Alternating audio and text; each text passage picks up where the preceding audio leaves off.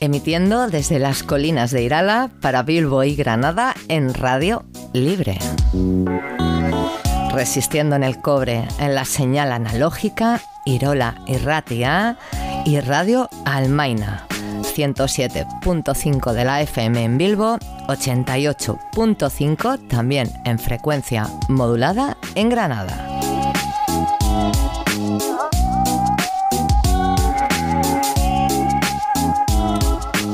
Ongi Etorri, una nueva edición de Basterrak, Mugarikes, desde los márgenes sin fronteras.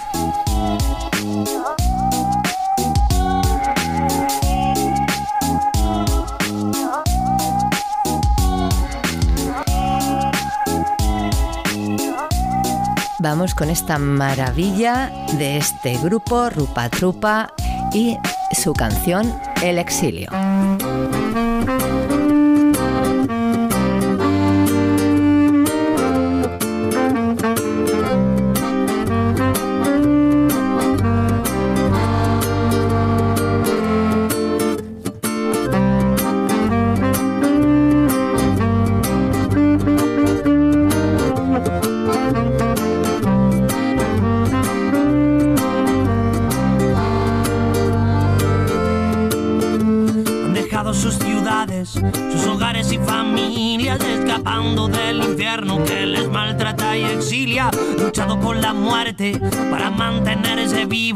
Mirado cara a cara y se ha llevado algún amigo.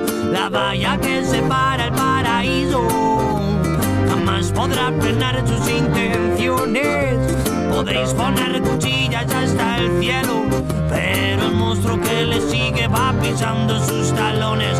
Pasado que dejaron futuro con que sueñan son suficientes para jugarse la piel. Desesperación ni fuerza, agonía en cada paso. Para vivir de rodillas prefieren morir de pie, porque la valla que separa el paraíso jamás podrá frenar sus intenciones.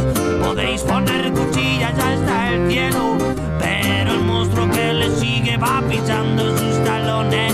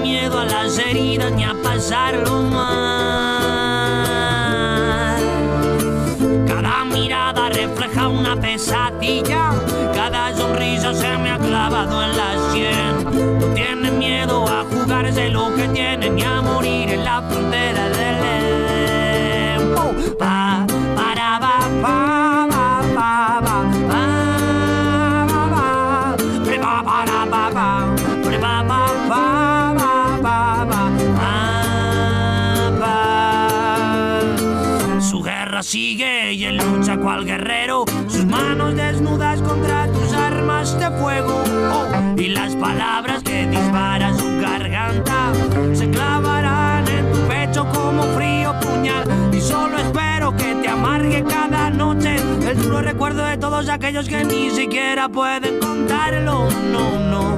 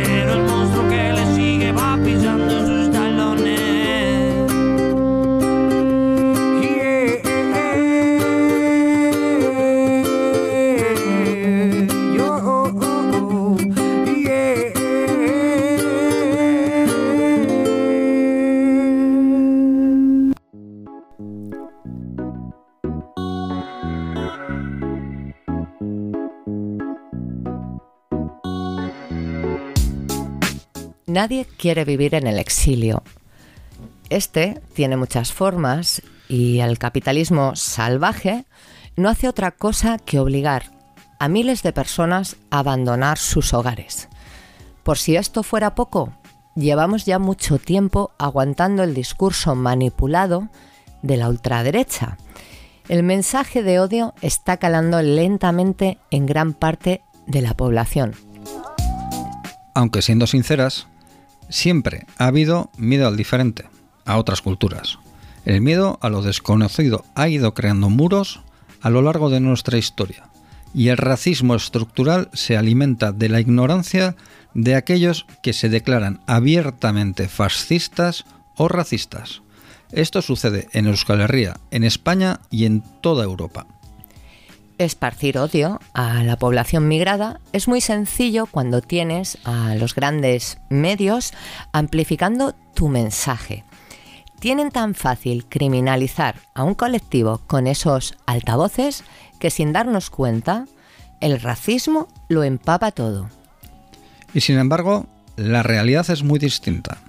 Para que sea posible el desarrollo de los estados de Europa, son muy necesarios los movimientos migratorios. Para que el capitalismo se siga alimentando y las economías funcionen, las migraciones son necesarias. Y aunque quieran decirnos lo contrario, esta es una realidad inamovible. Lo hemos oído mil veces. Nadie deja atrás su hogar por gusto. Uno solo se aleja de los suyos cuando el hambre le persigue, cuando las guerras acechan, cuando no tienes otra opción que huir.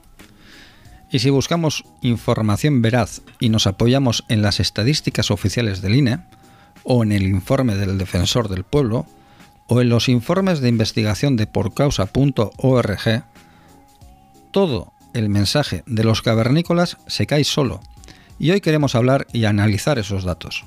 Vamos a desmontar una vez más las falacias de odio, la visceralidad del fascismo, porque no queremos que campe a sus anchas y de alguna manera desde estas ondas vamos a dar paso a la realidad del relato.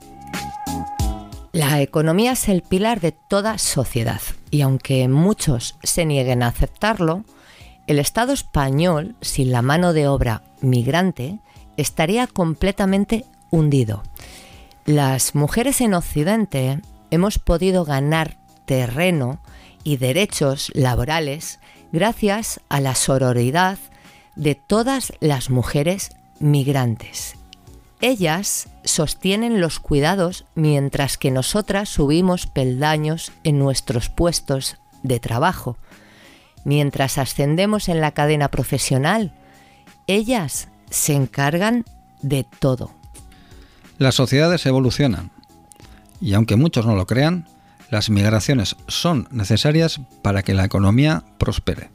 Si el capitalismo sigue creciendo en Occidente, la mano de obra se hace muy necesaria y el desarrollo demográfico necesita población migrante, nos guste o no. Y antes de continuar con nuestro programa, os volvemos a dejar con Rupa Trupa, en esta ocasión con Luna Roja. Hemos domado nuestro lado más salvaje y se ha extinguido nuestra esencia animal. Nos hemos despojado de la pureza del pasado con lujos idiotas, amor vacío ríos de sangre en nombre de Dios, juegos del hambre, ganando siempre el dinero y nunca el amor. No.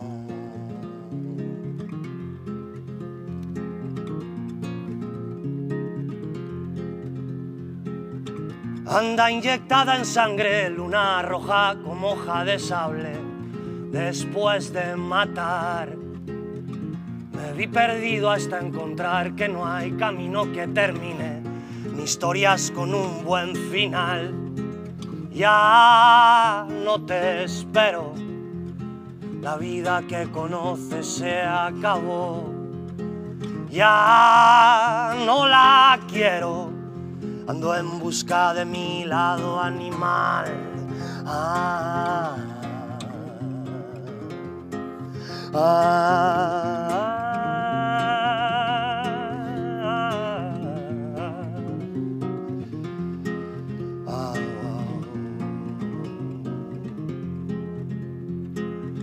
Aniquilada la inquietud de averiguar qué somos, hay quien germina en nuestro ser falsas necesidades que no terminan de saciarnos.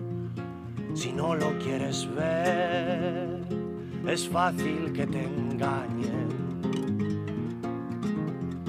Si ya no tienes sed, te cobrarán el aire.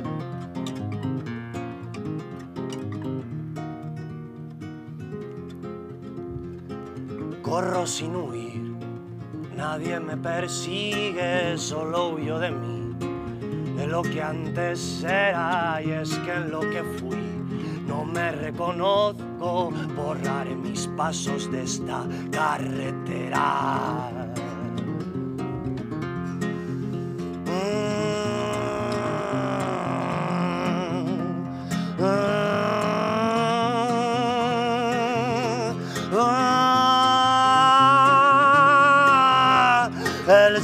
convertido en enemigo por idiotas que no dejan de gritar sin saber que su discurso da motivos para odiar a su deidad. Los delirios infundados sin sentido que pretenden convencer del más allá son la muestra más honesta del pecado que nos puede condenar. Y es que no hemos aprendido del pasado que lo bueno es natural, que el sonido artificial de los latidos de la gran ciudad es el cáncer que radica en la hermosura de esta sociedad enferma. Ah, ah, ah.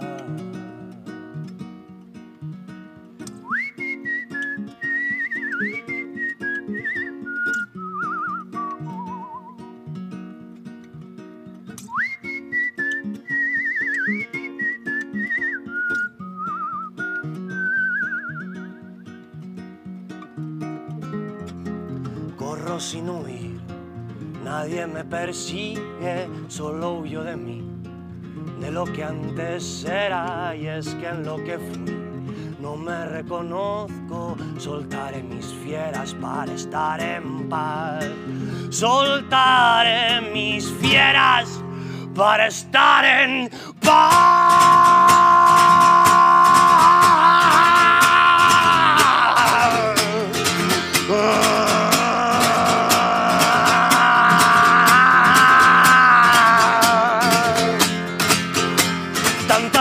Entre tanta gente, miedo a la verdad, miedo al diferente, miedo por poder perderlo todo. ¿Cómo no entender? ¿Cómo no entender? ¿Cómo no entender? Que sin libertad no tienes nada.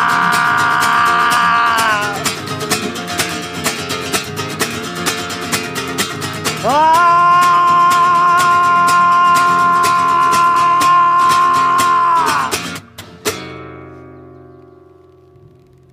Hemos domado nuestro lado más salvaje.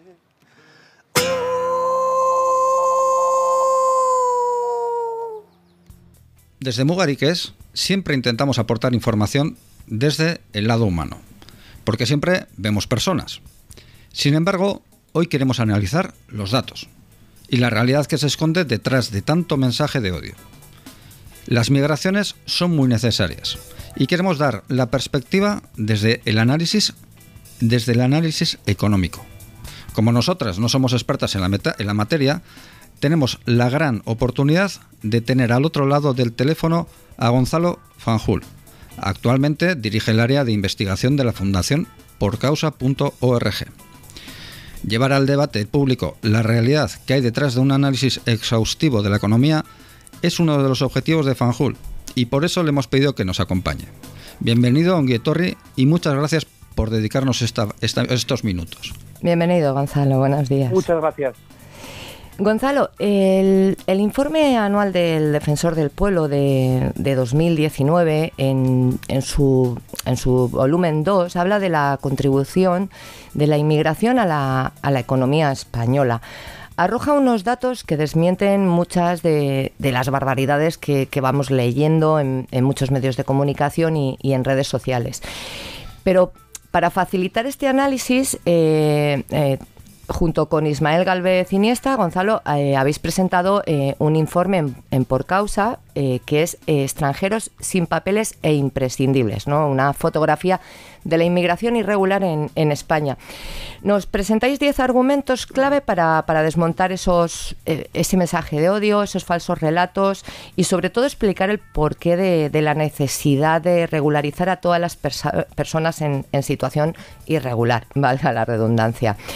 Eh, Gonzalo, en los cuatro primeros puntos que se analizan las magnitudes, la evolución, el origen y el perfil de la inmigración. Cuéntanos, explícanos estos cuatro puntos, Gonzalo, eh, que sorprenden y distan mucho de la realidad que, nos van vendiendo en los medios de comunicación. Bueno, el, informe es verdad que es un informe contraintuitivo, porque eh, los resultados del análisis de los datos que por cierto es el primer análisis que se hace prácticamente desde el año 2005, desde la regularización extraordinaria que hizo el gobierno de Zapatero en el año en el año 2005. Eh, uno de los problemas que teníamos es que España carecía de la información adecuada sobre quién es quién en, esto que llamamos la, irregularidad. Hubo un informe el año pasado de, una institución americana, pero teníamos muy poca información. ¿no? Entonces, cuando buceamos en los datos, nos encontramos con una serie de, de argumentos que contradicen un poco la caricatura que tenía la gente en la cabeza. ¿no? Cuando uno piensa en irregularidad en nuestro país, la imagen que le viene a la cabeza inmediatamente es la de un hombre africano que ha saltado la valla o que ha llegado en un cayuco, eh, es decir, las imágenes que estamos viendo estos días en, Canarias. ¿no? La realidad es muy diferente. La realidad es que 8 de cada 10 personas que viven en la irregularidad en nuestro país eh, provienen de América Latina. Eh, la mayor parte de países como Honduras, Colombia y Venezuela son ciudadanos que llegaron a nuestro país de manera legal ya sea con un visado de turista o con un visado de, trabajo temporal o como solicitantes de protección internacional, como ha ocurrido con, muchos, con muchos venezolanos. Eh, y es una población joven eh, que hace una aportación fundamental al, mercado de trabajo y a la economía española, eh, que no responde a la, al digamos, a la caricatura del drama humanitario, del espectáculo, de la amenaza que muchas veces tenemos en la, en la cabeza cuando pensamos eh, en este asunto y que se han establecido con absoluta naturalidad en nuestras sociedades y que hoy conforman un grupo de que nosotros calculamos de entre 390.000 y 470.000 personas, ¿no? Es decir, que es una, una un rango de población de, eh, muy considerable, muy por debajo de lo que ha sido en, en otros momentos de nuestra historia, por ejemplo, eh, a mediados de la década pasada, cuando se produjo la última gran regularización, y sin embargo sigue siendo un grupo de una magnitud suficiente como para reconsiderar eh, su situación en este momento, ¿no?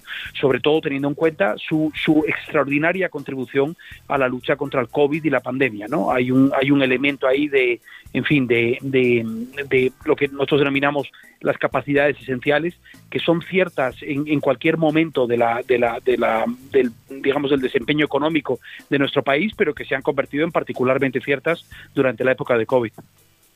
Sí, Gonzalo, eh, ¿Por qué no hay, por, qué cuesta tanto encontrar datos fehacientes y, más exactos que, faciliten la, realidad de la inmigración y sin embargo nos venden en pues eh, pues eso no eh, amplifican mucho la llegada en patera y como que, es una invasión qué pasa con estos datos por qué no mm. no hay una investigación eh, a fondo como por ejemplo la que habéis hecho vosotros ahora bueno yo creo que son dos cosas diferentes. Eh, la información estadística y la calidad de los datos eh, es mejorable.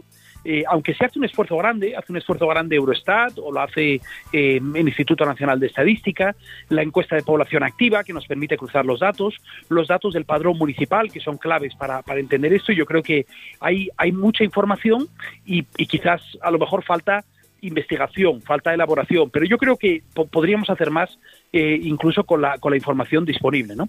Otra cosa es eh, la información que diferentes grupos políticos o medios de comunicación eligen, eh, eligen destacar.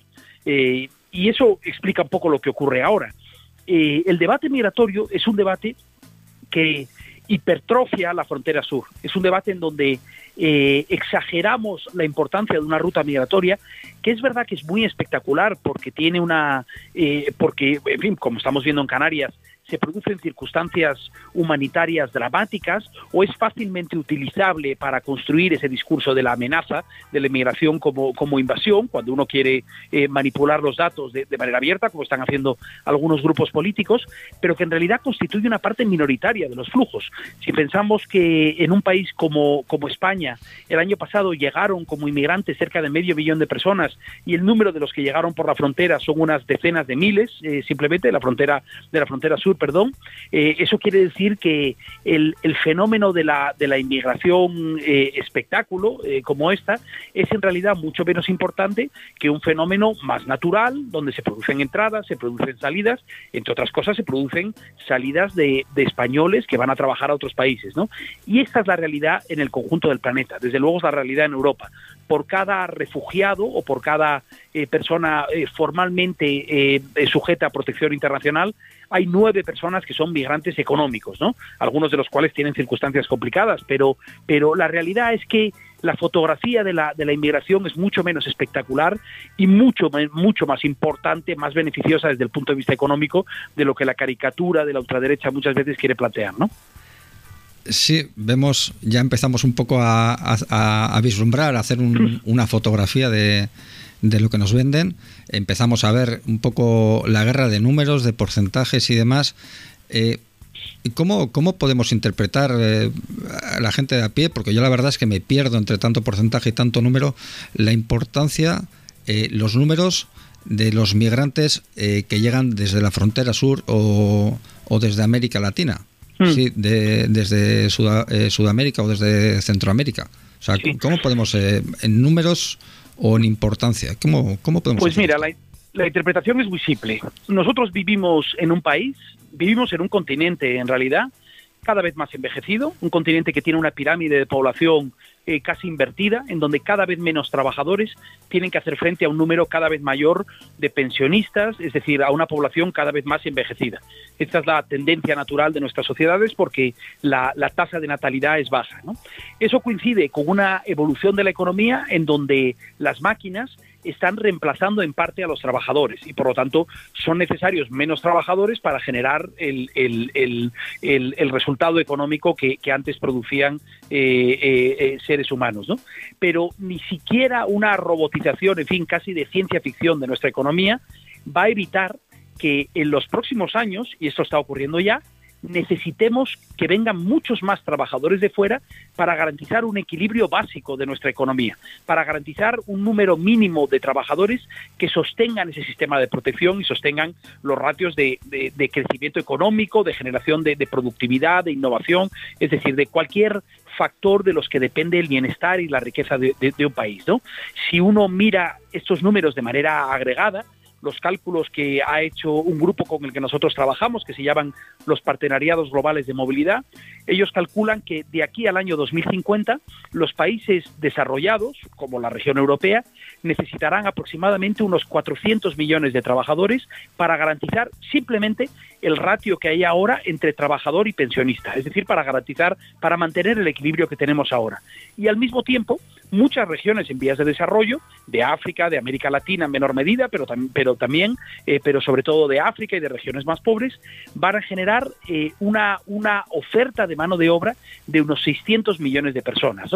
Eso quiere decir que puede haber un equilibrio natural en la llegada de migrantes a nuestras regiones que hagan una aportación a la economía, que al mismo tiempo resuelvan, digamos, sus expectativas en la vida y cambien por completo sus expectativas en la vida gracias a la inmigración y, por supuesto, suponga una verdadera revolución económica para los países de origen, porque no hay que olvidar que el dinero que los emigrantes envían a sus países de origen en este momento multiplica entre 3 y 4 cada año toda la ayuda al desarrollo que los países ricos concedemos a los países pobres. Es decir, que cuando hablamos de políticas de lucha contra la pobreza, la inmigración es una de las más eficaces. ¿no? Eh, Gonzalo, y eh, seguir recogiendo en el resumen que hacéis de los 10 puntos, eh, nos llama la atención ¿no? el tema de la contribución fiscal directa, la total y los efectos fiscales que supondría la, la regularización de todas las personas en, en esta situación, ¿no? Porque vemos, ¿no? Eh, por la evolución demográfica, que en esta necesidad de migraciones, ¿qué supone la, aportación económica mm. al Estado de, de los migrantes? Pues vamos a ver, toda persona que eh, eh, reside y trabaja en nuestro país, aunque lo haga de manera irregular, está haciendo una contribución a la economía, porque es una persona que está consumiendo, que está pagando impuestos indirectos. Cuando yo bajo a la, perdón, a la panadería y compro el pan, estoy pagando unos impuestos indirectos, estoy generando eh, un beneficio para el panadero, estoy contribuyendo a la economía, ¿no? Pero es verdad que no estoy pagando ni impuestos directos, es decir, el IRPF, la, declaración de la renta que todos tenemos que hacer, ni estoy haciendo contribuciones a la seguridad social a través de mi contrato, de lo que paga mi empleador o lo que pago yo, y por lo tanto esa contribución podría ser mayor, ¿no? Al mismo tiempo, la población inmigrante que está aquí es una población que recibe beneficios del Estado en forma, por ejemplo, de educación o de sanidad, porque España, que es un país digno y civilizado, garantiza el acceso a la sanidad para todos los que estamos aquí, entre otras cosas por interés propio, como hemos visto durante esta epidemia, porque nadie quiere tener a una parte de la población fuera del radar de las autoridades sanitarias, ¿no? Bueno, lo que esto significa es que cuando un inmigrante en situación irregular eh, eh, cuando hacemos el cálculo, digamos, de la aportación media de un inmigrante en situación irregular, ahora en este momento llegamos a la conclusión de que el inmigrante le cuesta al Estado español aproximadamente unos 2.000 euros por persona y año, como media, digamos, ¿no? Aunque los perfiles varían mucho. Y nuestro cálculo es que si esa persona fuese regularizada, es decir, si le diésemos la oportunidad de pagar sus impuestos, de hacer sus contribuciones a la seguridad social, que es exactamente lo que ellos quieren, ese, ese cálculo pasaría a ser un beneficio neto para el conjunto de la sociedad de 3.250 euros. Es decir, que la regularización es un negocio fabuloso para el conjunto de la sociedad española, de más de 5.000 euros netos por persona y año eh, por, eh, por, cada uno de los inmigrantes que regularicemos. ¿no? Yo suelo decir muchas veces que nuestro sistema migratorio es inmoral y es poco ético por muchas razones, pero sobre todo es idiota, es un sistema insensato que perjudica los intereses de todos los que estamos involucrados en la medida en que no permitimos que esos beneficios extraordinarios que supone la, la inmigración se liberen gracias a un sistema más racional a un sistema más justo, más, más lógico, en donde la gente pueda trabajar con un contrato, pueda ir y venir con un sistema más flexible. Este es, este es un modelo muy temeroso que nos perjudica a nosotros tanto como perjudica a los migrantes que están en nuestro país trabajando de manera irregular. ¿no? Sí, eh, lo que pasa que aquí se suele usar mucho ese argumento de decir, si regularizamos, creamos el efecto llamada.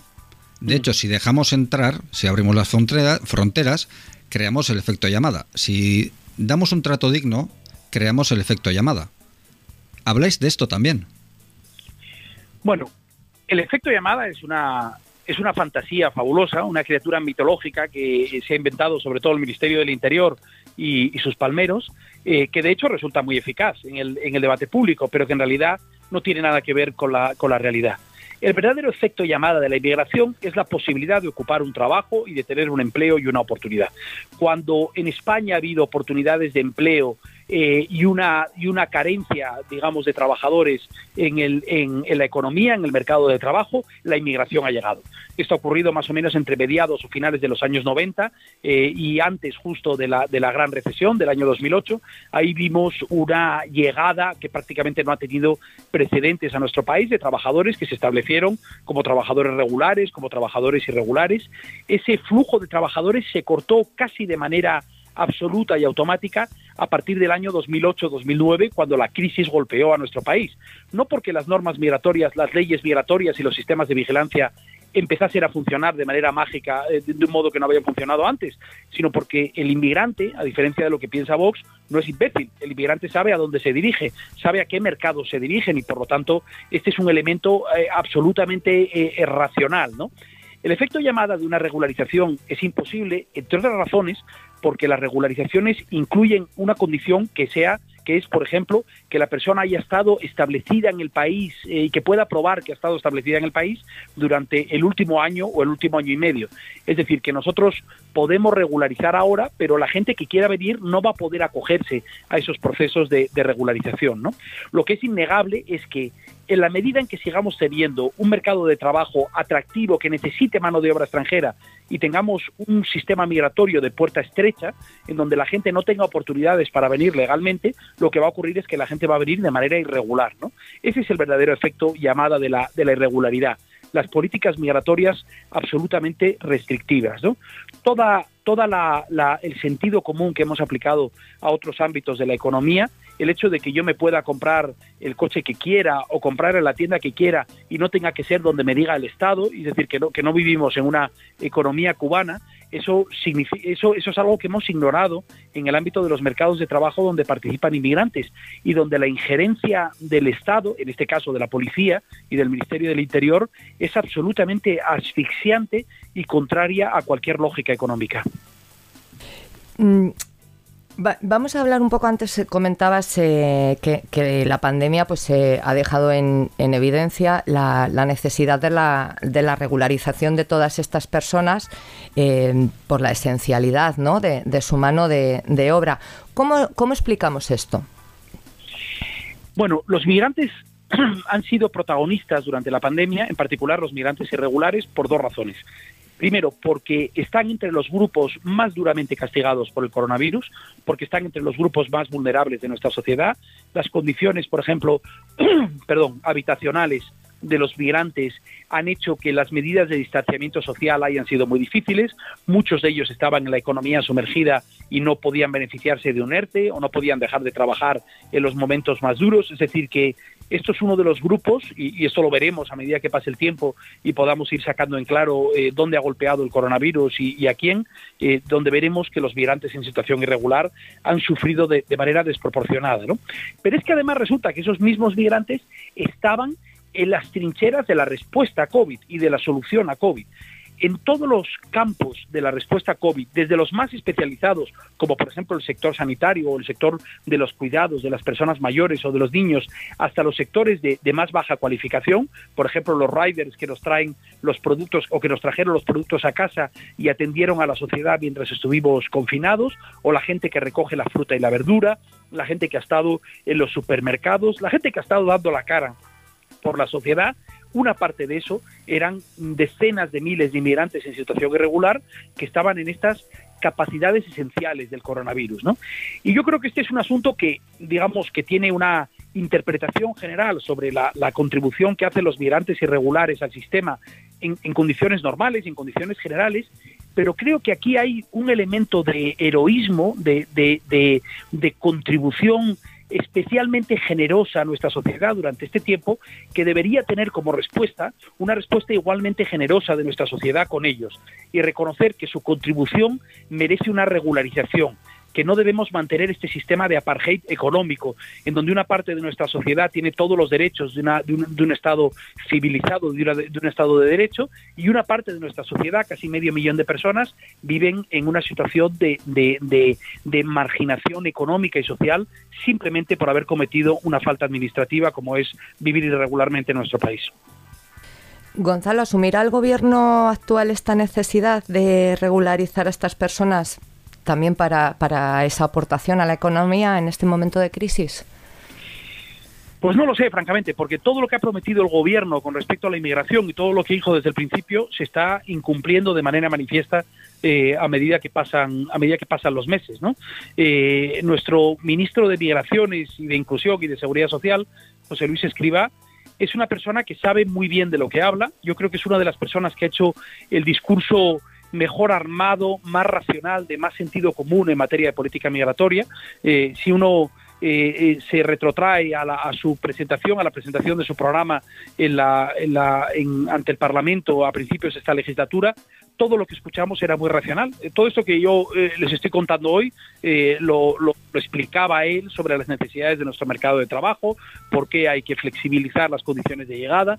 y sin embargo, este ministro, igual que cualquier otro ministro que no sea el del Interior, están absolutamente sujetos a una política migratoria y a una visión de la política migratoria temerosa, cautelosa, mal informada y dominada por la visión policial de las fronteras. ¿no? Lo que estamos viendo en Canarias es un ejemplo palmario de todo eso. Lo que ocurre en Canarias es un problema humanitario, pero en absoluto debería ser un problema inmanejable para un Estado, en fin, rico de 47 millones de personas como el nuestro. ¿no? La única razón por la que se está convirtiendo en un, en un, en un verdadero eh, desafío humanitario es porque el Ministerio del Interior se niega a traer a ese grupo de personas a la península, precisamente por esa lógica falsa, mentirosa del efecto llamada que se mantienen, eh, que, que, mantienen en este, en este momento. ¿no? Así que la verdad es que no, no tengo muchas expectativas de que esto vaya a ocurrir en el, en el, en el corto plazo, ¿no? pero sí tengo fe en que España se incorpore al grupo de países de la Unión Europea, como Portugal, como Italia, que ya han hecho regularizaciones parciales, que están teniendo en cuenta no solo la contribución de estos grupos, sino la situación de grupos particularmente vulnerables dentro de la inmigración irregular, como son los niños, eh, eh, un número indeterminado. Este es el próximo informe que publicaremos como por causa, la situación de los niños de las familias inmigrantes irregulares, y esta es una situación que a la que a la que se debe dar respuesta no solo por razones humanitarias y de agradecimiento, sino porque está directamente relacionados con los intereses económicos y laborales de nuestra sociedad. Sí, a mí eh, se me ocurre que mm, un síntoma de esa eh, falta de voluntad o un síntoma de esa incapacidad del gobierno para hacer todo este trabajo que merece la pena hacer y que es necesario hacer es la falta de datos que hemos estado que nos has comentado hace hace nada hace medio minuto eh, Además, teniendo en cuenta que un gobierno con todos los ministerios trabajando debería ser capaz de recoger en cinco minutos. ¿Por qué no lo hace? O sea, ¿qué, ¿cuál es el, motivo si, si, realmente podría hacerlo en, nada? ¿Por qué no podemos acceder a esos datos si han, sido del 2005 al 2020? Los datos, los datos existen. De hecho, nosotros hemos accedido a ellos, hemos hecho una, una estimación, se podrían hacer de manera es decir, seguro que, que pueden mejorar la, la, información, sobre todo la, la información cuando uno trata de analizar, por ejemplo, algunos indicadores como la, la exposición de las familias a la pobreza, uno, uno puede, puede determinar si las familias son de origen inmigrante o no, pero no, no, no podemos discriminar si esos inmigrantes están en, situación regular o irregular. Este es un ejemplo de un dato que ayudaría mucho a conocer las la verdadera situación de las familias en situación irregular, ¿no? Pero hay, hay muchos datos y hay mucha información. El gobierno y las instituciones y los partidos políticos podrían hacer una, una, una interpretación de todo esto, ¿no? Yo creo que este es un debate que hay que ganar eh, con, con, con diferentes hay que entrar a este, digamos, a este acuerdo por diferentes puertas, ¿no? Hay una parte de la sociedad que va a entrar a esto por la vía de los derechos y por la vía de la, digamos, de la obligación ética de nuestras sociedades, ¿no? Habéis mencionado al principio la campaña regularización ya de los inmigrantes. A mí, en fin, me parece, me parece absolutamente inspirador el hecho de que por primera vez en nuestro país sean los movimientos organizados de inmigrantes los que hayan puesto en marcha esta campaña, ¿no? Y de hecho, nuestro esfuerzo como por causa es tratar de apoyar ese, ese, ese movimiento de inmigrantes que están eh, exigiendo la regularización. ¿no?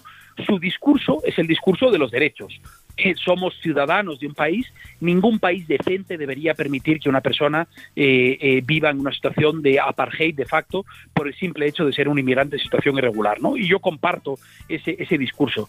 Pero hay otra mucha gente en nuestro país que a lo mejor no tiene por qué compartir ese discurso de los derechos, pero puede compartir el discurso de los beneficios prácticos, fiscales, laborales que supondría la regularización, ¿no? Yo, por ejemplo, he apelado siempre al papel que pueden jugar partidos liberales como Ciudadanos o una parte del Partido Popular, de, cristiano-demócratas tradicionales, que por ejemplo en Alemania han demostrado tener mucho más sentido común que nuestra derecha en, este país. El Partido Socialista, los socialdemócratas, que son muy temerosos en este asunto.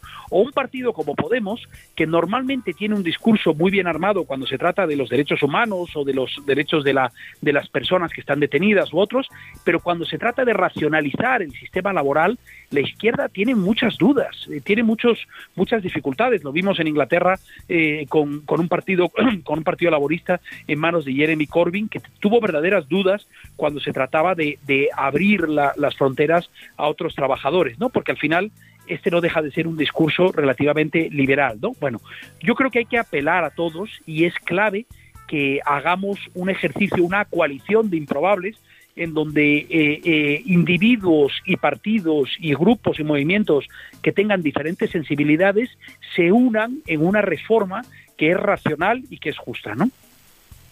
Eh, a mí se me presenta la cuestión, ¿no? De eh, porque bueno, pues los datos, ¿no? Eh, eh, vapulean de alguna manera, ¿no? pues ese falso relato, ¿no? Que se ha construido desde, sobre todo desde la desde la extrema derecha, ¿no?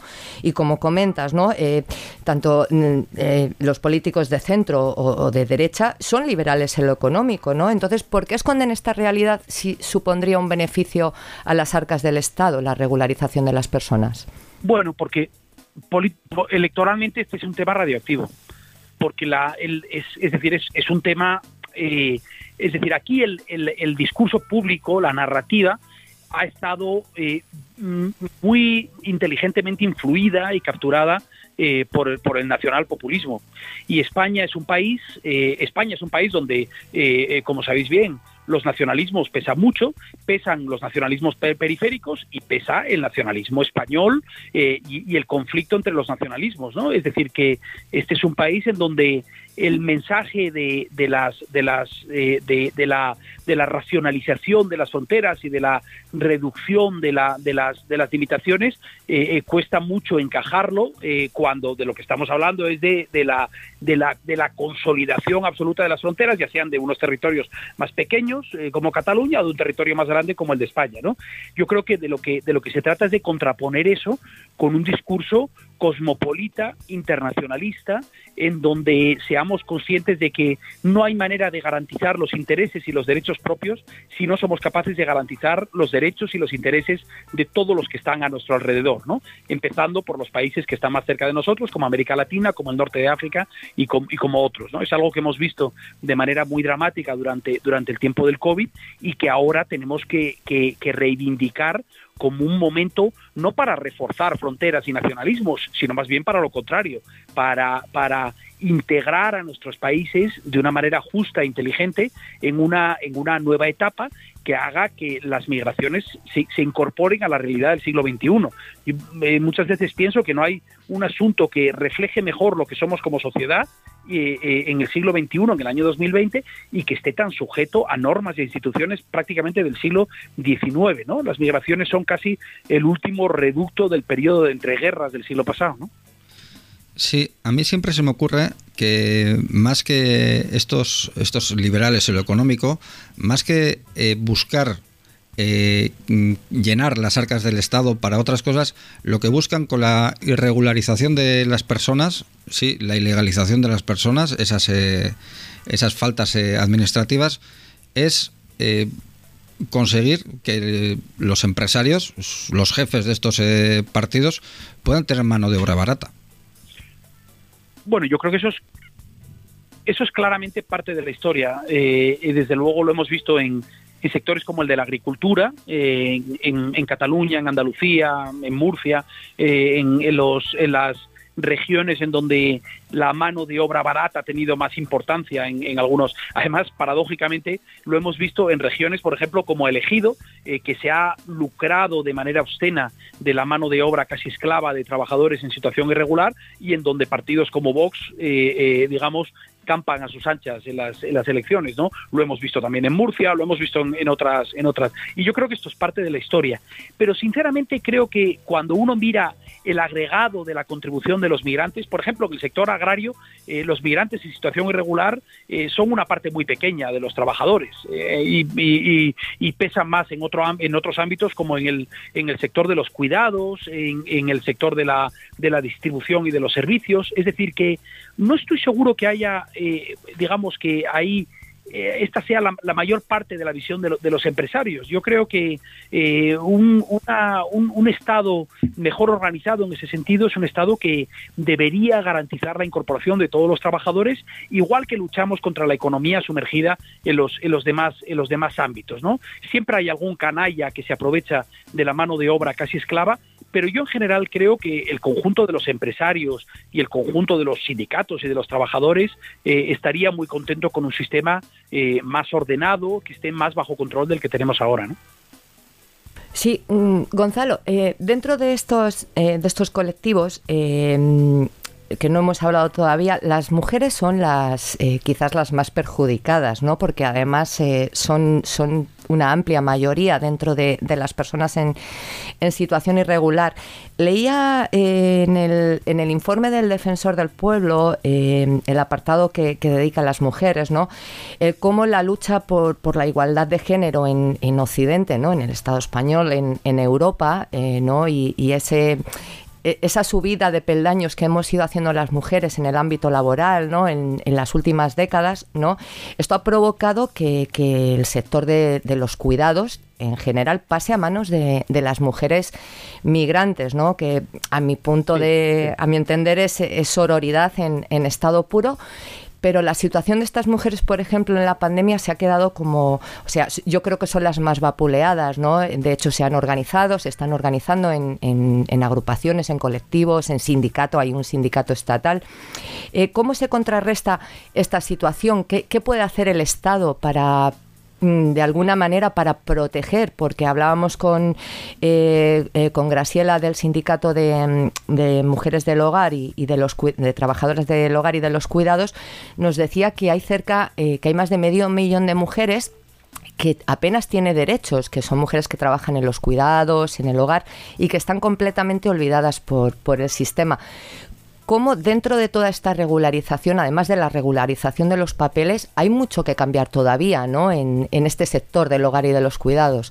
¿Qué, opinión tienes? Muchísimo. Y la, y, y, la, la vulnerabilidad extrema de, efectivamente de cientos de miles de mujeres en nuestro país, inmigrantes, la mayor parte de ellas, pero no son inmigrantes que trabajan en el sector de los cuidados eh, o, o, a veces en el, en, la, en el sector de la limpieza, por ejemplo, las, las empleadas de los hoteles y de la, y de la es, es absolutamente intolerable. Yo creo que este es, este es uno de los grandes agujeros negros de nuestro de nuestro mercado laboral y en donde en donde las medidas del gobierno deberían ser más contundentes no yo creo que es posible eh, cuando planteamos eh, eh, esta cuestión de la regularización si el gobierno no está dispuesto a hacer una regularización general, una amnistía general del tipo de la que se produjo en el año 2005, o por cierto, de las tres que se produjeron durante la época de Aznar, porque la derecha se queja mucho de las regularizaciones, pero en España ha hecho más regularizaciones la derecha que la izquierda durante, durante las pasadas décadas, pero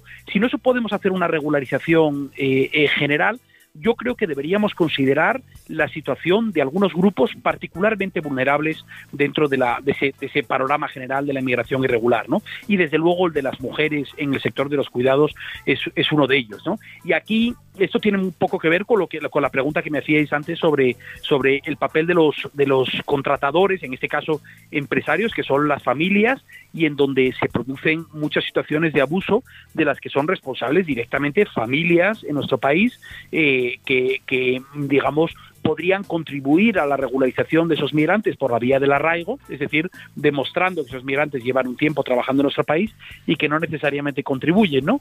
Pero mi experiencia es que, eh, eh, en general, este es uno de los ámbitos en donde el debate de la regularización eh, es percibido de manera más cercana por las familias de nuestro país, ¿no?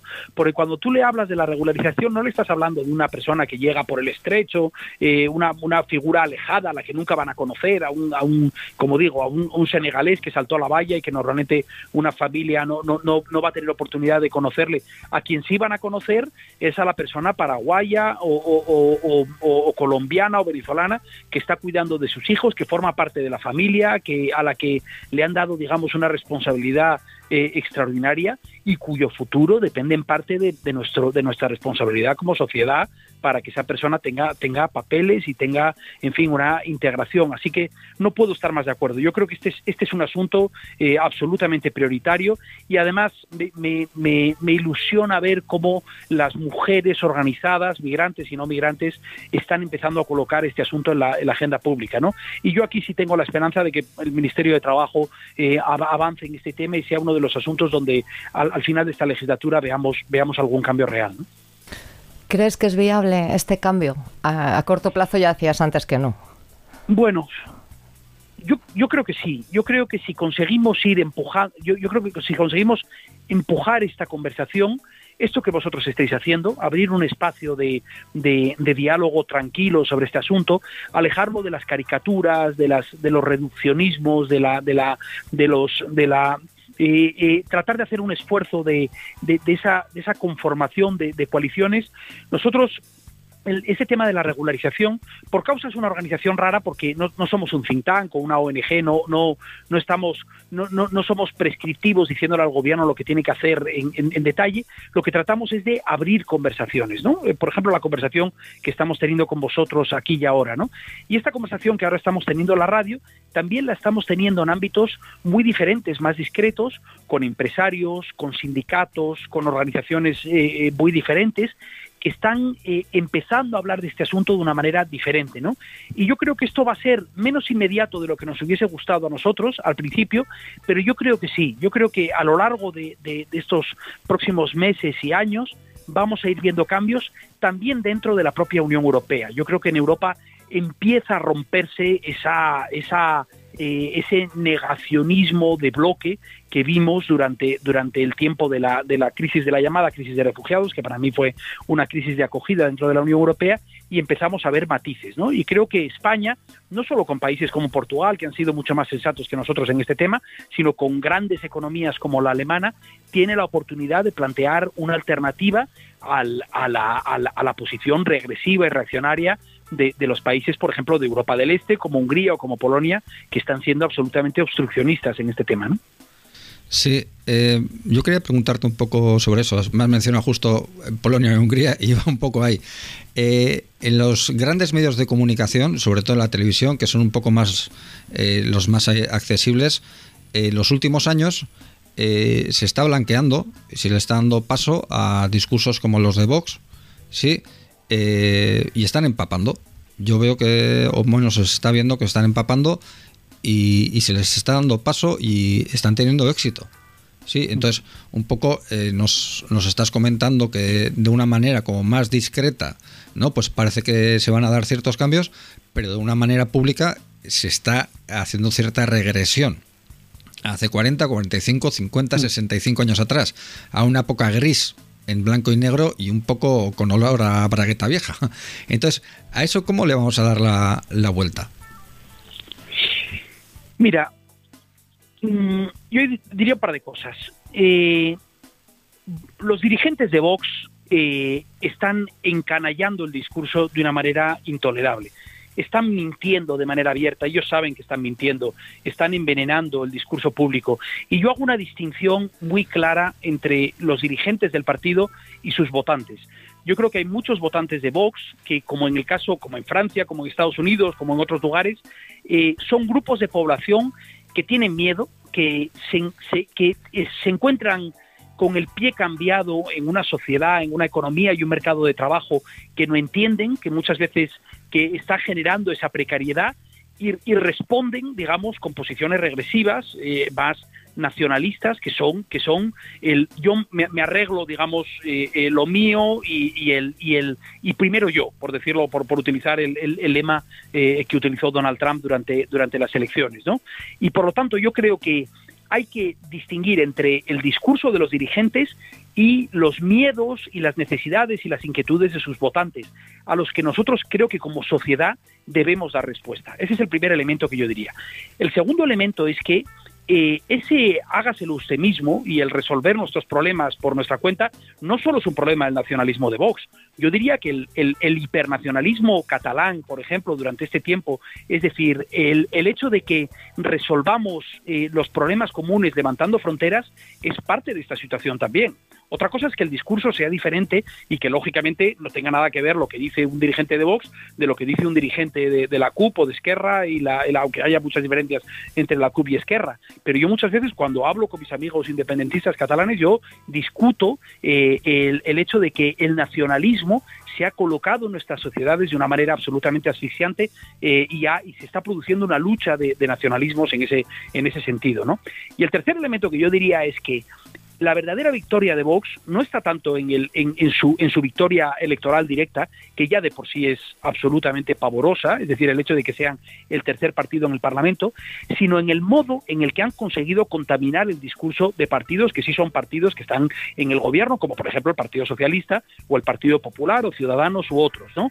En, ellos han desplazado el marco del debate público a un territorio en donde de repente resulta aceptable que los estados hagan cosas que hace unos años nos parecían absolutamente intolerables. Estoy pensando, por ejemplo, en las devoluciones en caliente. Estoy pensando en utilizar la ayuda al desarrollo como un mecanismo de chantaje o soborno en países en transición para que colaboren en las políticas de deportación. Estoy pensando en la separación de los niños, en, la, en los miles de niños que han sido identificados ilegalmente como adultos, menores no acompañados, que han venido a nuestro país. Es decir, nuestros estados están haciendo salvajadas, están cruzando todo tipo de líneas rojas, eh, precisamente porque, porque hemos creado este, este estado de histeria colectiva en donde, en donde resulta que, que todo está justificado eh, eh, con la excusa de controlar nuestras fronteras, porque nos hemos inventado esa amenaza que llega por, la, por la frontera sur. ¿no?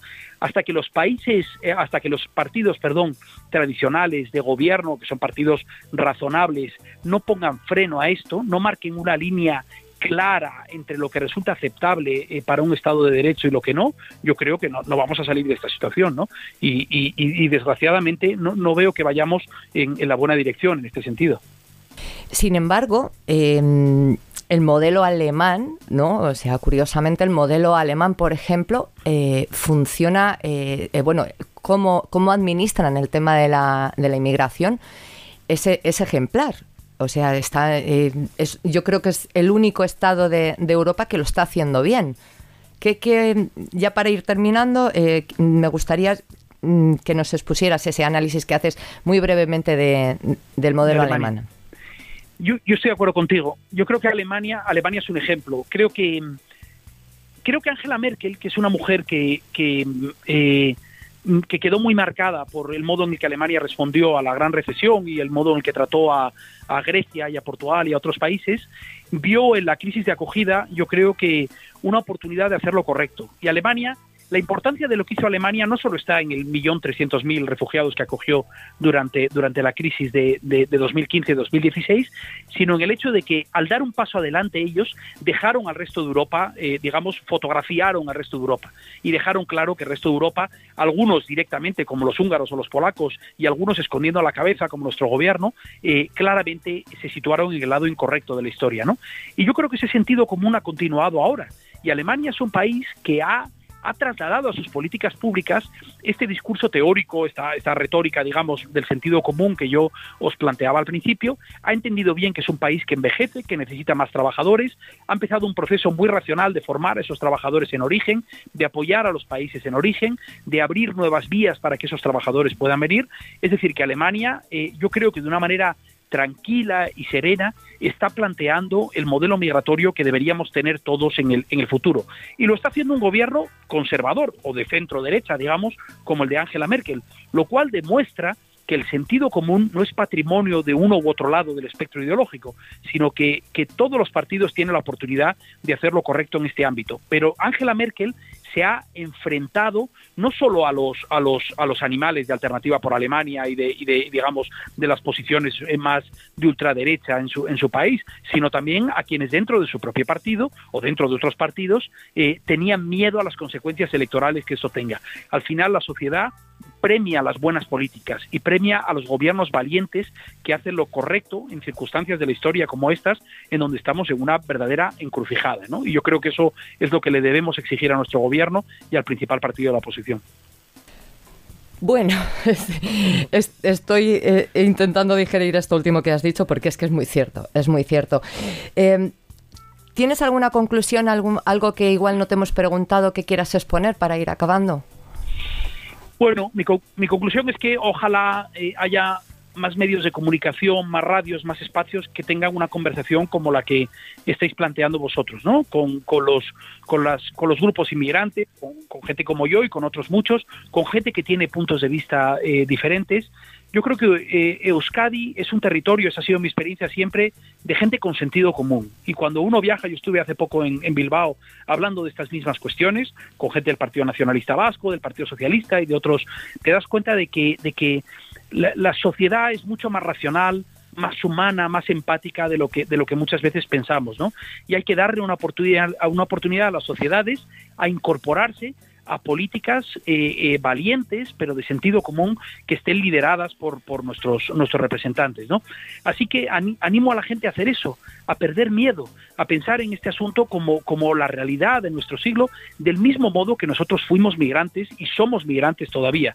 Hay que recordar que 700.000 españoles y españolas salieron durante la crisis a buscar oportunidades en Europa y en otros países. ¿no? Es una estupidez pensar que esto no nos va a ocurrir a nosotros y pensar que levantando una frontera nos vamos a, blindar y a proteger el, futuro, es un futuro de sociedades mucho más integradas y yo creo que es un futuro de, bienestar, de riqueza y de felicidad si somos capaces de, si somos valientes para elegirlo. Mm, vaya.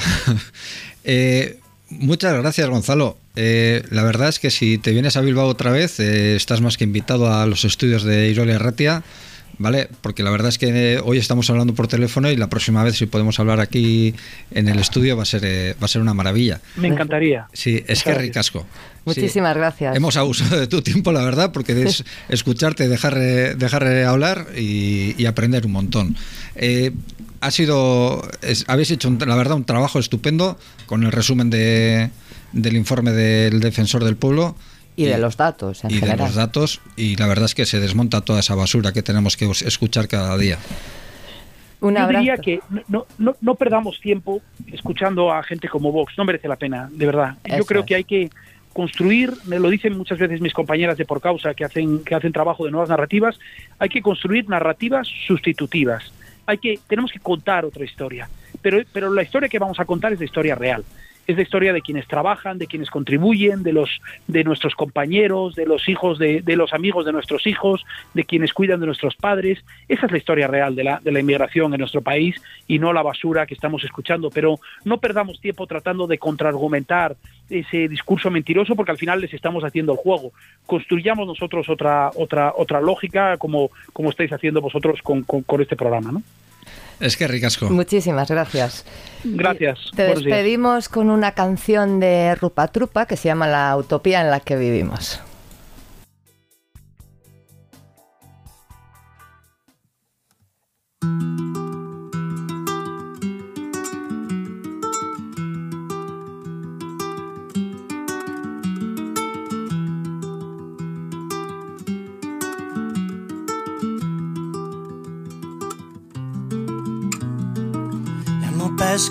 Marinero, ya no tienen nada que pescar. El dinero lo ha comprado todo y lo ha gastado ya.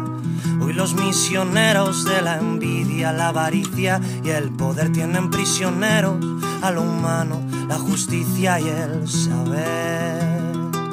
Y no pueden ver la luz del sol tapó una nube oscura, hay un manto gris en las alturas que no deja respirar, el olor a flores se acabó, ya no queda más. Santas escrituras que idiotizan no te dejan ver que la vida eterna es siempre breve. Morirán las hojas a tus pies Morirán los ríos por delirios de la estupidez. Morirá el océano de sed está de polvo y alquitrán todo lo que ve.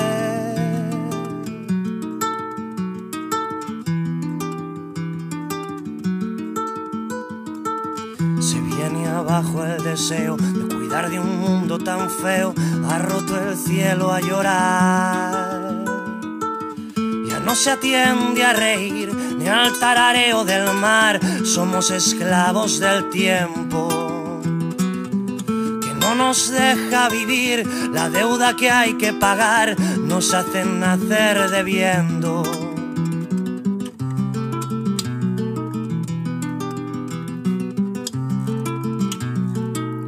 mojado en sal, un cuerpo de niño flotando en el mar, que lejano el horizonte, si la muerte va detrás, si la parca va en tu barca,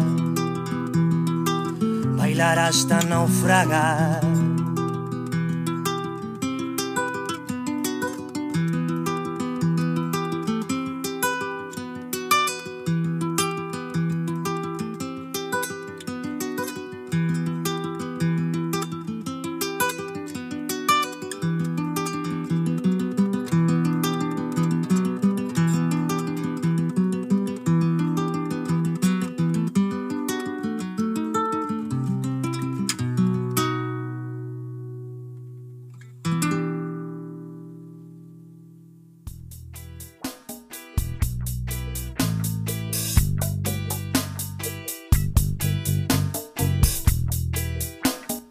En el informe presentado por el defensor del pueblo hay un párrafo que queremos compartir con vosotras.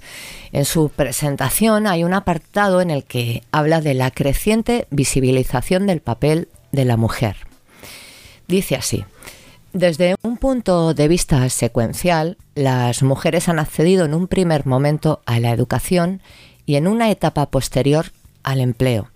La conjunción de educación y empleo han desencadenado cambios positivos en la dinámica social, en el sistema productivo y en los códigos éticos. Como señala Laura Oso, desde 2018 asistimos a una movilización masiva de mujeres en el mundo que muestra cómo la lucha contra la desigualdad de género se enfrenta a unas múltiples barreras por derribar. La conciliación entre la vida familiar y laboral es una de esas barreras que aún no hemos llegado a superar. El cuidado de nuestros mayores, de los hijos y la realización de las tareas domésticas continúa recayendo de manera muy significativa en las mujeres. En este contexto, la inmigración, como señala Oso, es ya parte imprescindible de nuestra historia reciente, no solo por su contribución contribución perdón, a los retos económicos y demográficos de nuestra sociedad, sino principalmente por el decisivo papel que las mujeres migrantes han tenido en la consecución de uno de los principales desafíos de nuestra democracia, la lucha por una mayor igualdad de oportunidades entre hombres y mujeres. La falta de apoyo del Estado y la feminización de las labores de cuidado han lastrado la incorporación de las mujeres españolas al mercado laboral.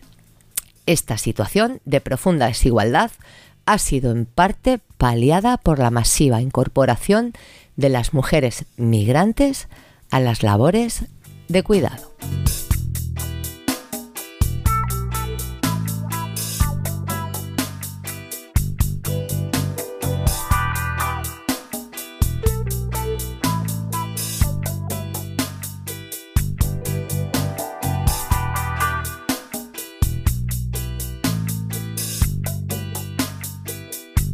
Hablamos ahora con Daniel, un bilbaíno de origen andaluz que ha terminado la carrera de ingeniería robótica. Ahora trabaja de teleoperador para una compañía telefónica. Onguitorri Daniel, bienvenido. Es que ricasco por acompañarnos en este programa. Ay, buenas, buenas tardes, ¿qué tal? Buenas tardes. ¿Qué tal, Daniel? Daniel, tienes 23 años y has Exacto. acabado recientemente la carrera de ingeniería robótica. Te incorporas al mundo laboral en otro sector que nada tiene que ver y resulta que disfrutas con, con tu trabajo. Algo difícil hoy en día donde la precariedad la- laboral eh, nos empuja a trabajos pues, que no nos gustan. ¿no? ¿Cómo, ¿Cómo ha sido esta inmersión en, en este sector? Bueno, pues entrar en este sector ha sido por, por culpa de la situación que estamos viviendo todos, ¿no? Con esta pandemia y demás. Y bueno, se, se nos ha cancelado las prácticas de último curso. Entonces se nos ofreció para terminar el grado eh, aumentar un poco el proyecto de fin de grado y, y terminarlo.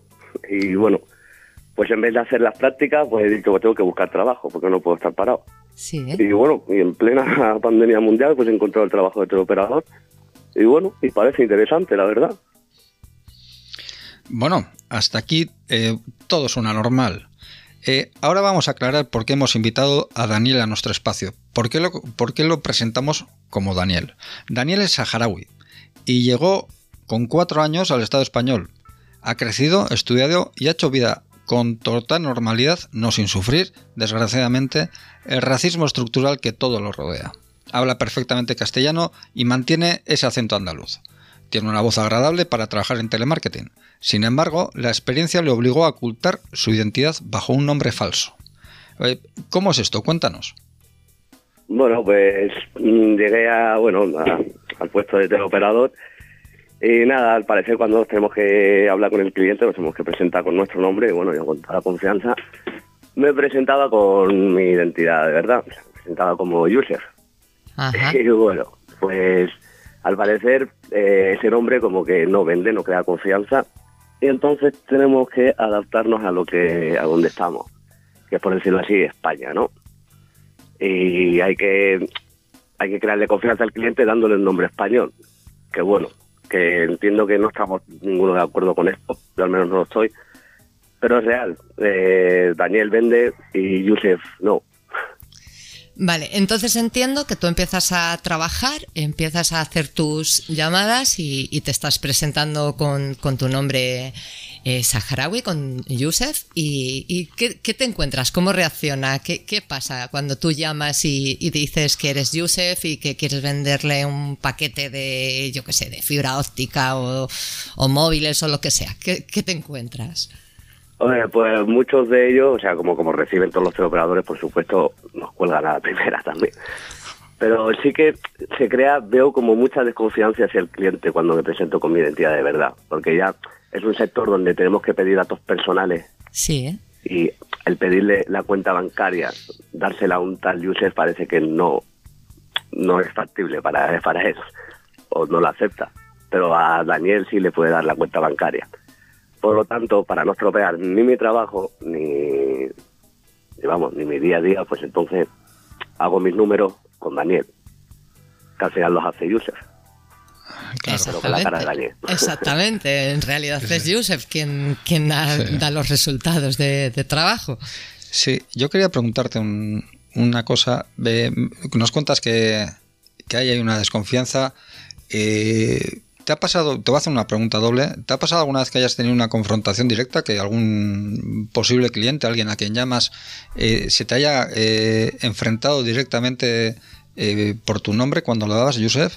Y, Eh, sí, hubo Sí. algo muy gracioso de, bueno, pues de la gente que no le gusta que, que le llamen y que, bueno, que quería, bueno, pues poner denuncia, poner tal y me, me pidió mi nombre completo. Fue una situación, o sea, más que, más que desagradable, es que fue hasta graciosa. Dije yo, mira, el cliente estaba enfadado, no quería pedir mi nombre para denunciar y demás y le dije mi, nombre completo, pero mi nombre de verdad.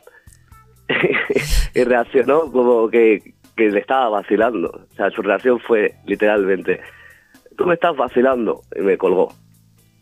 Vaya, así tal cual, o sea, no, no, se, creí- no se creía, ¿no? Que, que tu nombre real era Yusef y tú. Eso es. O sea, le di mi nombre completo y no, bueno, no, no se creía, ni siquiera lo apuntó, me colgó directamente y es como muy gracioso, ¿no? Porque no, no asimilamos que personas así podemos trabajar en estos puestos, ¿no? Claro. Claro. Eh, ¿Cómo, eh, luego la, la sensación personal de esto, eh, cómo resultar? Eh, a mí, la verdad, me, me proyecta una sensación de, de violencia. A mí me violenta sim- simplemente pensar en esto.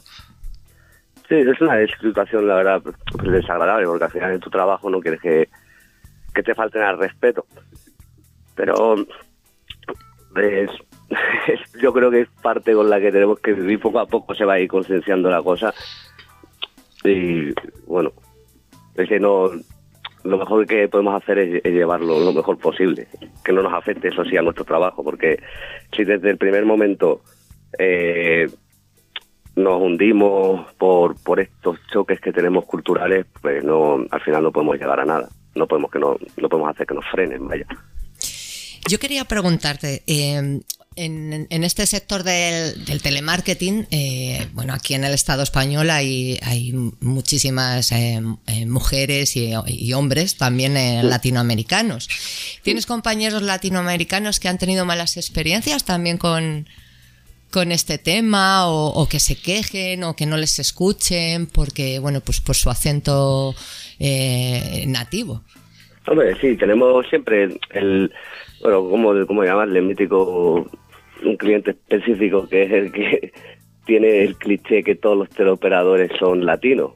O, o como los llaman ellos, que es la verdad que una palabra que para mí debería desaparecer, que es lo que les dicen los guachupinos, y así no debería ser. Y piensan que todos los teleoperadores son, son de origen latino. Entonces, pues te puedes encontrar el caso, y conozco casos de compañeros, pues bueno, que se les ha insultado por ser de otra etnia que ser latino. Jesús. Sí, a mí ya me han llamado alguna vez diciéndome con acento latino, hola, soy X, te llamo desde España. Sí, un poco para, para reducir eh, a, un, eh, a un ataque que puedan recibir.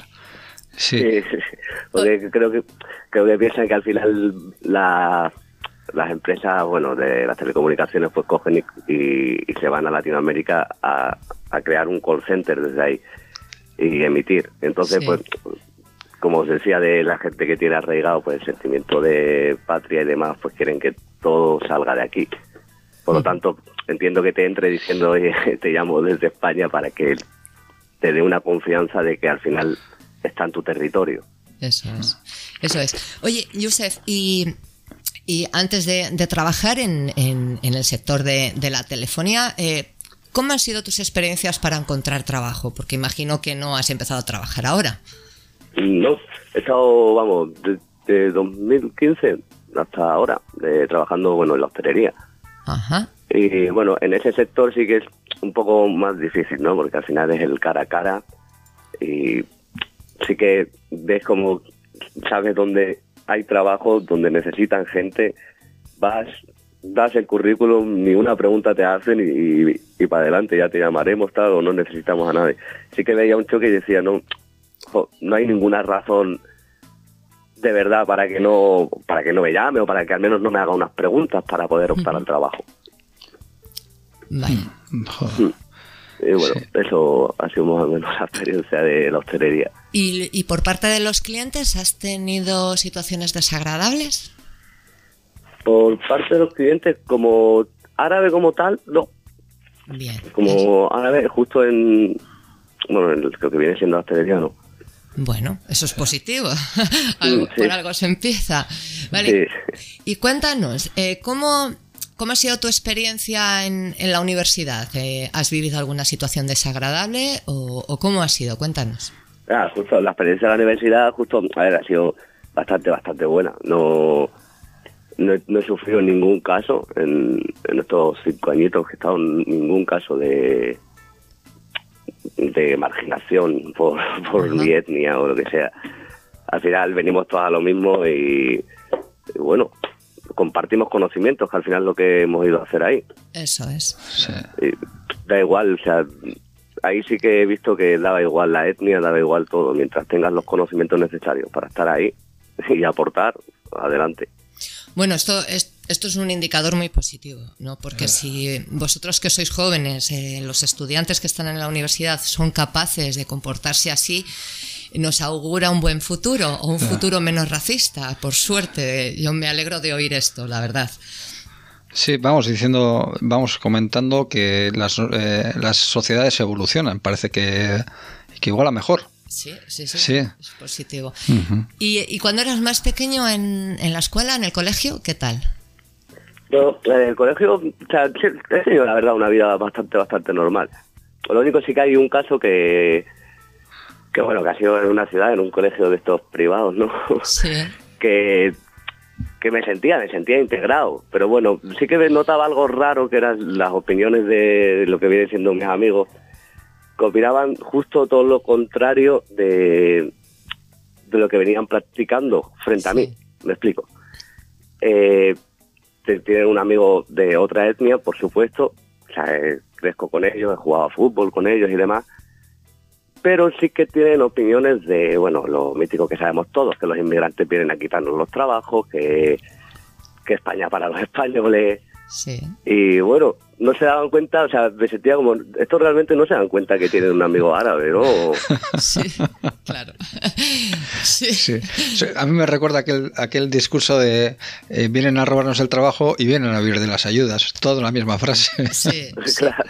Bueno, eh, eh, entiendo ¿no? que, que tu entorno social, eh, que has crecido de- eh, totalmente gra- integrado, que no ha- por lo que nos cuentas, ¿no? tu, tu experiencia aquí no, no ha sido desagradable, que, y, se rompe ese mito ¿no? también de que, de que venís aquí a, a vivir de las ayudas, ¿no? porque bueno, tu familia eh, ya son muchos años lo que, lo que estáis aquí, tu familia ha trabajado, tú estás trabajado, estáis totalmente integrados y, y desmontamos completamente ese mito, ¿no? De que, pues esto, ¿no? De, de que venís aquí a, a vivir de, de las ayudas, que no es ni Sí, tu caso ni, ni el de miles de, de familias que están aquí a- afincadas.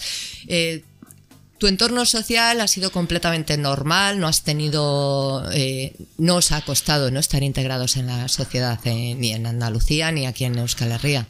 No, al final, eh, lo bueno que he tenido, bueno, que es que he venido siendo un niño. Que los niños somos como, son como unas esponjas, que al final pues van absorbiendo de todo. Sí, Y bueno, pues con el colegio y con los amigos fuera, pues al final puedes, puedes hacer una vida normal. sí, sí. Siempre sin olvidarte de, de tu vida dentro de casa, que es totalmente diferente, ¿no? La vida cultural que tenemos. Claro, Sí. claro. ¿Y tu familia? ¿Qué ta- tu familia está integrada totalmente en el mundo laboral y todo normal, ¿cierto? Sí, por supuesto, sí, sí, sí, sí. De hecho, hasta o sea, la sociedad y todo. De hecho, o sea, este acento lo conservo gracias a mis cuñadas, ¿no? Que son extremeñas. Pues yo- nosotros hemos dicho acento andaluz, porque tiene- tienes un poco de deje andaluz. Yo, Sí, te- tengo una mezclita de todo, ¿no? Que al final me he estado moviendo por toda España, ya te he dicho, como una esponja. Desde luego, desde luego. Oye, y ahora cambiando totalmente de tercios, eh, ¿cómo estás viviendo la situación de, de tu pueblo, del pueblo saharaui, en estos momentos? Bueno, es una situación, la verdad, muy, muy desagradable, ¿no? Por una parte, ya te digo, por una parte es mm, maravillosa, me explico por qué maravillosa, porque siempre es, es una guerra que siempre nos han estado contando desde nuestros abuelos, ¿no? Sí, Y ya ahora mismo que se vea que ya va- vamos a hacer un movimiento por ello después de tanto tiempo, jo, quieras o no, mm, es imposible que no salga la palabra maravilloso de nuestra boca. Pero la parte desagradable ya es, lo, es la parte de las muertes que pueda haber o, claro. o los intereses más allá que hay detrás que igual ni sabemos. Pero- Sí. Pudimos hablar de esto hace un par de semanas y ya fuimos eh, viendo un poco los intereses que hay desde, desde ciertas personas, ciertas empresas, ciertos eh, personajes y la verdad es que es la tragedia que, que, contrae fue, fue bastante ahí. Bueno, pero sois un pueblo muy fuerte y un pueblo ejemplar, eh, el que siempre hemos aprendido mucho. De, de hecho, cada día aprendemos de, de vosotros. Pues, eh, te agradecemos mucho tu testimonio porque, bueno, eh, como hemos dicho al inicio de, esta pequeña entrevista, pues eh, queremos desmontar esos mitos, ¿no? De que, de que no trabajáis, de que venís a, vivir del cuento cuando estáis totalmente integrados en la sociedad y, sobre todo, sois muy necesarios, porque igual eh, yo la conclusión que puedo sacar, eh, a ver qué te parece a ti, es que eh, en el sector del telemarketing, por ejemplo, donde, donde hay muchísima, eh, muchísimos trabajadores y trabajadoras eh, inmigrantes, que a mí no me gusta la palabra inmigrantes, sino pues, gente de fuera que, que está totalmente integrada en nuestra sociedad, pero al final estáis, estáis en un sector que la gente de aquí no quiere. Es un trabajo que es frustrante, de mucha tensión, es un trabajo bastante duro. Lo conozco porque tengo experiencia en este sector, una poquita, ¿no? Pero estáis eh, mm, cubriendo unos puestos de trabajo que la gente de aquí no quiere cubrir. Por eso sois tan necesarios en, nuestra sociedad. ¿Tú qué, conclusión sacas de tu sector? Eh, sí, sea, mira, al final sí que es, una parte dura, ¿no? Pero bueno, como, puede tener cualquier, cualquier trabajo. Hay que pues, tener una, gran fuerza de voluntad sobre este trabajo, saber vivir del no. Y, a ver, que trabajo hay. Si, si no tenemos, no sé si es porque realmente lo buscamos o lo que hay. Pero sí que sí que hay, yo creo que igual la gente, pues lo, como has dicho, ¿no? Que se está un poco más cómoda en esos en puestos de trabajo que no requieren mucha frustración, ¿no? Y bueno, para eso pues hay muchísimo, muchísima más gente detrás que busca que busca esos trabajos que la gente no quiere, ¿no? Eso es, eso es. Y como yo, como mi caso, hay miles y miles y miles de casos. Sí, sí, sí. Nos quedamos con esas conclusiones. Es que ricasco, Yusef. Eh, esperamos eh, poder hablar contigo en algún otro día, con cualquier otro tema que pueda ser, porque la verdad es que, bueno, esperamos también, si no, que nos, eh, que nos hables tú alguna vez desde, desde esa siesta. sí, o que nos llames para vendernos un paquete de telefonía. Eso, va, va a ser un placer. bueno, pues muchísimas gracias, Yusef. Un abrazo. A vosotros, a, A vos. vosotros, que ricasco. Un abrazo. Sebri. Ay, agur. Agur, agur. Es una situación, situación DEFCON 2. Se lo decimos claro, esto no se puede soportar mucho tiempo, es sencillamente insostenible.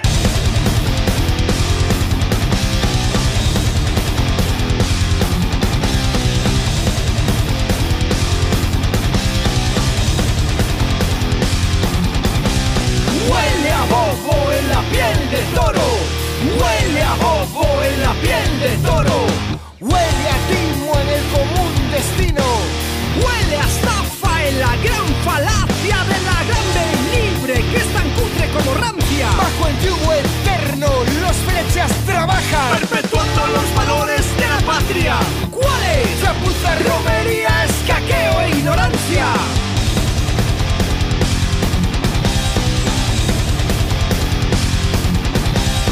Polvo blanco en la política y el banco.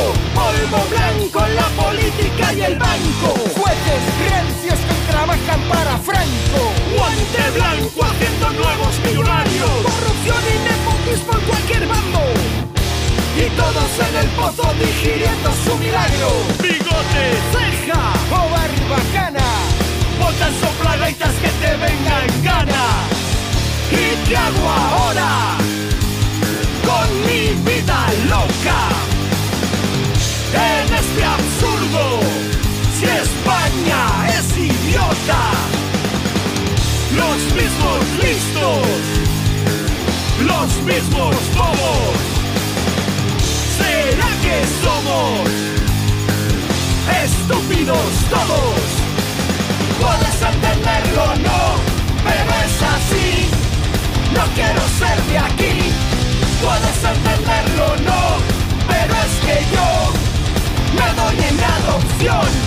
Puedes entenderlo, no, pero es así. No quiero ser de aquí. Puedes entenderlo, no, pero es que yo me doy en adopción.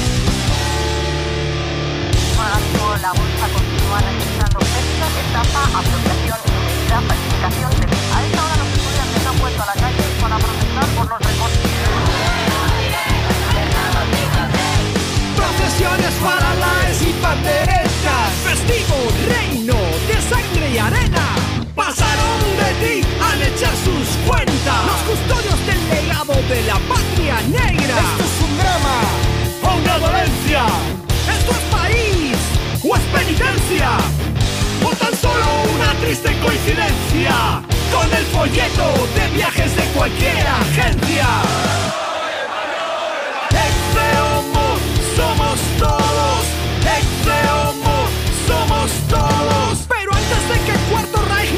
sus peleles, es mejor que Gibraltar nos permita ser ingleses.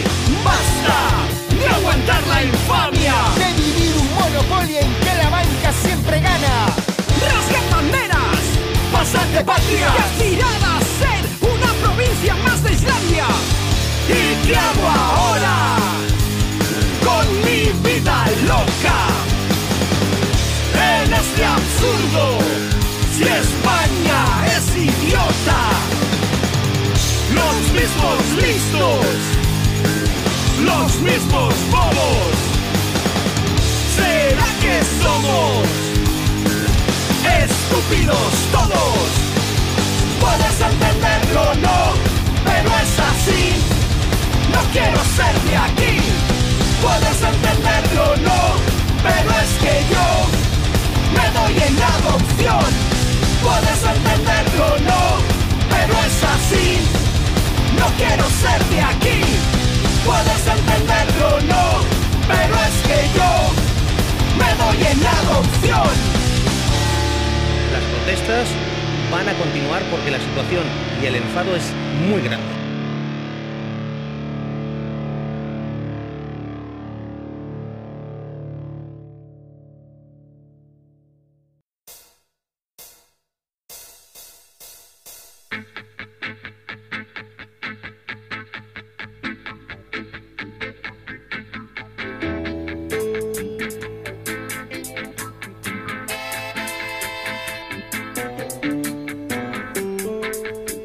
Bueno, pues hemos terminado de escuchar unas claves de ese discurso fascista con ciertos, con cierto tono de humor de la mano de Defcon 2 y su canción España es idiota. Y ahora vamos a dar paso al magazine. Eh, hemos hecho un buen análisis, hemos traído el testimonio de un trabajador eh, totalmente integrado en nuestra sociedad, un poco pues para seguir desmontando ¿no? lo, que, lo que dice DEFCON 2 ¿no? y, resaltar que, que España es idiota. Pero vamos allá con, con, el, con el magazine.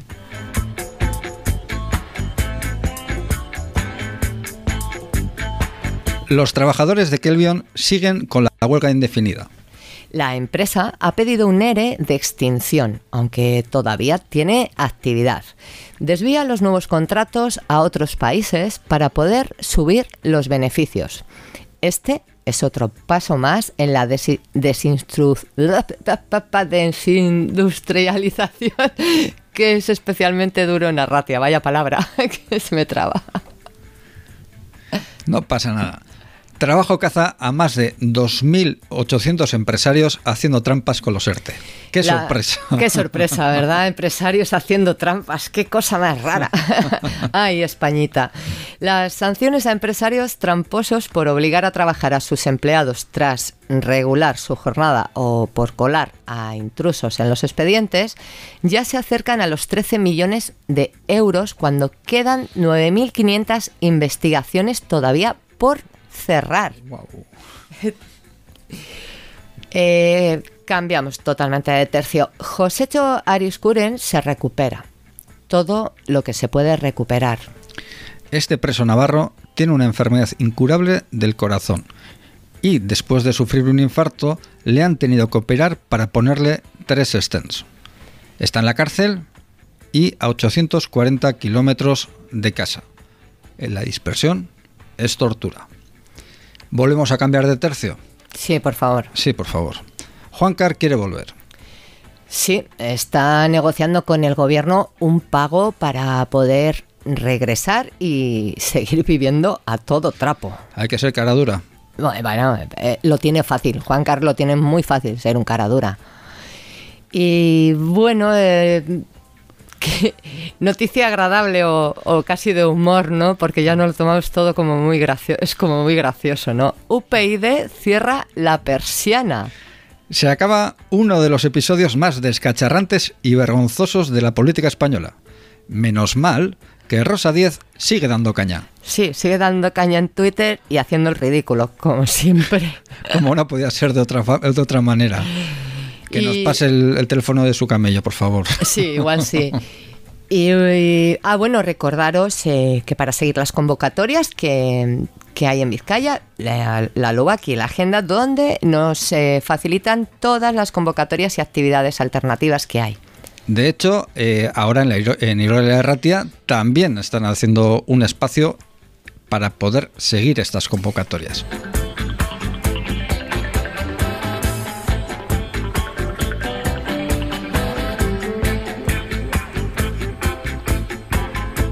Bueno, pues hasta aquí nuestro Mugariques de esta semana. Esperemos que haya servido, como siempre, para algo. Sí, la verdad es que es construir estos relatos yo creo que es bastante útil. Necesarios, aparte de útil, son muy necesarios. Sí, como dice Gonzalo Fanjul, más que andar respondiendo, respondiendo, respondiendo, es mejor eh, crear un, un relato veraz o al menos darle, darle un altavoz. Eso es, eso es lo que tenemos que hacer, silenciar los discursos de odio. Y desde aquí seguiremos estando, seguiremos realizando esta, este silencio. Es que recasco por estar ahí y nos, nos escuchamos la próxima semana. Sí, nos despedimos con eh, esto que es eh, Thievery Corporation Sí, Lebanese. Blonde.